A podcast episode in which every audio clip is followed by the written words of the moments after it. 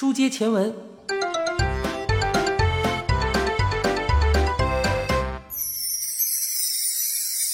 真静啊，静得我连大气都不敢喘一口。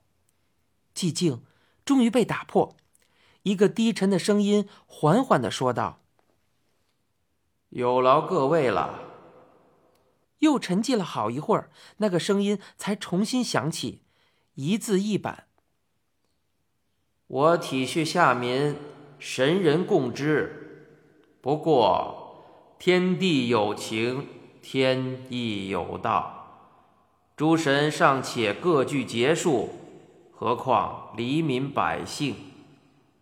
蛇天柱，绝地围，算下来已有五千年了。”下界又应经历一次劫难了。我准备近日再震涛洪水，此事尚需诸神鼎力相助。今天请来诸位，就是要听听高见。四周又是一片寂静。终于，坐在我们面前的共工站了起来，高声说道。天地圣明，这些下民原本是蛙神施恩制造出来的。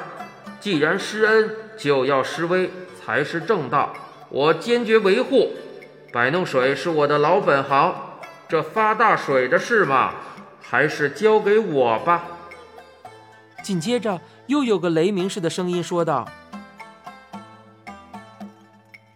黎民百姓现在也太不安分了，应该整治整治他们。就拿我看见的来说吧，他们有的生了翅膀，愣往天上飞，还讲什么天上鸟儿都能飞，怎么不许我们人飞的屁话。那些生不出翅膀的，就想歪点子，打造出飞车，上边扯出张大帆。凭借着风力直上九霄，嘿嘿嘿嘿，天上也是他们来的地方吗？这威胁到咱们老爷子的安全吗？共工大哥发了大水之后，他们要是敢往天上跑，我们就架起天马，用飞车把他们全撞下去。这声音牛腔牛调的，一听就知道是牛头将军。接着又有好几位天神，或声如洪钟，或尖声尖气的表示他们完全赞成天帝的英明决策，并且自告奋勇讲出自己愿意承担的具体任务。我们右前方那个披着长发、脏兮兮的巨汉站了起来，好像他在众神里有点影响。大殿里活跃的气氛为之一变，大家静了下来，等着他说话。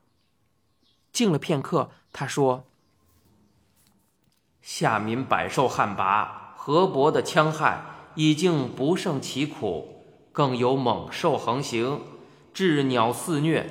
要说劫难，他们一直就在劫难之中啊！身为天神，我们怎么可以再让他们雪上加霜，震涛洪水？我以为万万不可。”呼的一下子，蓝胡子刑天也站了起来。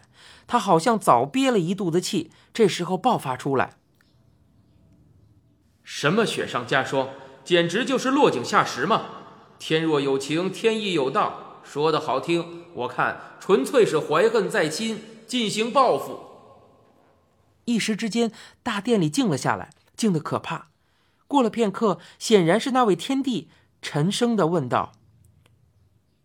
你说谁怀恨在心，进行报复？是谁？谁心里知道？你是说我？有什么证据吗？那声音仍然沉稳缓慢。刑天说：“当然有。那次宴会你喝多了，一敲桌子说道。”连诸神反对我都没好果子吃，下界草民居然敢对我大不敬，我踩死他们，还不跟踩死一窝蚂蚁似的？三天前你对一个亲信说道可以覆舟，好大的口气嘛！我倒要看看洪水掌握在谁的手里，是他们覆我的州，还是我让他们用自己的五脏六腑喂王八？昨天你冒火，干脆传旨，让众神对百姓见着一个踩死一个，这是在座的各位都听到的。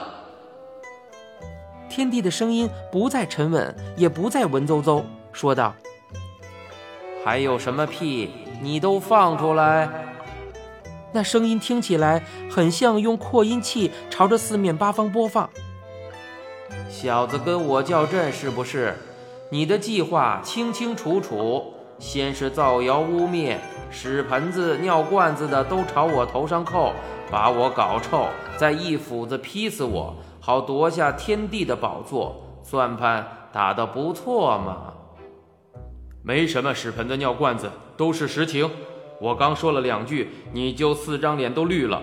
商量挂在嘴上，可谁讲了一点不同的意见，你就说要夺你的宝座。哈哈哈哈哈哈！我可不像你那么信口雌黄。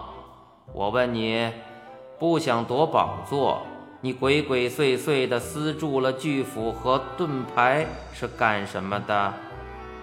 大厅里响起嗡嗡的声音，蓝胡子刑天一时说不上话来，大概也没料到天帝说的这一斧子劈死我的斧子，并不是虚拟，而是掌握了他的情况。天帝纵声大笑，大殿的四面墙壁发出轰轰的回响。看来私重武器是桩重罪，大殿里纷纷议论，夹杂着高声指责。刑天显然输了一招，但是他直言不讳，回答说道：“老使用木头兵器，身上都长毛了，我不过是练练力气，没什么鬼鬼祟祟的。”天帝似乎转着头问大家说：“你们都听见了？我现在让武士绑起他来，砍下他的脑袋。你们说他冤还是不冤呢？”有几个声音高叫道：“不冤，不冤，不冤！”大多数却沉默不语。坐在我们前边的那个脏兮兮的长头发。后来我才知道，他就是鼎鼎大名的滚。